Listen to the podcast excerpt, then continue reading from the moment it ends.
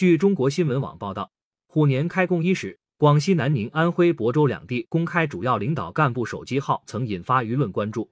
领导干部的手机号码公布已有半月，官员的手机号还能打通吗？此举对他们的工作带来了哪些变化？二月七日，虎年春节后的首个工作日，广西南宁将县市两级党政主要负责人和纪委书记、纪检监察组组长的电话号码向社会公开，并通知称。全市企业可随时拨打电话反映营商环境存在的问题。南宁市各级领导同志将竭尽全力为企业排忧解难。南宁此次公开手机号的干部涉及四十六人，包括广西壮族自治区党委常委、南宁市委书记徐海荣、南宁市市长廖立勇、南宁市纪委书记兼委主任廖殿江等多名官员。就在广西南宁公布电话的第二天，二月八日，安徽亳州发布通告。公布了包括亳州市委书记、市长在内的八十一人的手机号码。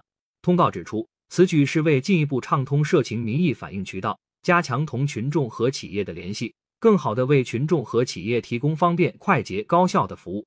官员集体晒手机号，部分网友点赞，值得推广，为群众办实事。但也有网友提出疑问：电话能打通吗？不确定接电话的是不是本人。近日，中新网拨打南宁、亳州公布的部分领导干部号码后发现。南宁公布的号码均由统一的话务员安排接听，亳州市委的电话均回复是本人。例如，南宁相关领导干部的电话接通后，即听到自动语音提示：“欢迎拨打南宁优化营商环境服务企业直通车九零程程号客服代表为您服务。”按照南宁日报的报道，企业拨打市县两级党政主要领导、纪委书记的公开号码，由一二三四五政务服务便民热线安排专人统一接听受理。人工接听的时间是工作日八时至二十二时。同时，从市委办公室、市政府办公室、市纪委监委、市信访局等部门抽调人员组建工作专班，负责对公开电话受理的市场主体诉求予以转办、催办、督办、反馈、回访以及日报告、周分析、月通报工作，及时向党政主要领导、纪委书记反馈来电诉求和办理情况。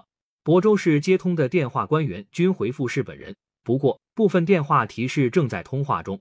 例如，在拨通亳州市教育局党组书记、教育局局长王占峰的手机号码后，提示无法接通。随后收到正在开会，会后联系您，如有急事，请拨打教育局值班电话的短信。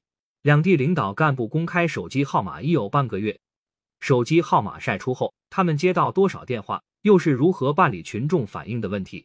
亳州市委秘书长、市委督察考核办主任万瑞年介绍。此前，市县领导干部也在不同场合向群众公布过手机号码。这次市委市政府一次性集体公布了八十一位领导干部的电话后，接收到的电话也更多一些。